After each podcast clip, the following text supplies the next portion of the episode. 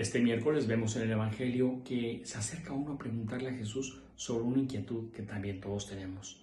Señor, ¿es verdad que son pocos los que se salvarán? Jesús le respondió, esfuércense en entrar por la puerta que es angosta, pues yo les aseguro que muchos tratarán de entrar y no podrán. Esa invitación del Señor a aprender, a soltar y a dejar todo aquello que no vale la pena. Aprender a soltar y dejar atrás todo aquello que nos puede frenar en el ingreso al cielo. Y el Señor nos invita a una cosa, dice el mismo Evangelio, a, las, a vivir las bienaventuranzas. Dichoso el pobre de espíritu, dichoso el limpio de corazón, dichoso el manso, dichoso los misericordiosos, porque alcanzarán misericordia y serán saciados.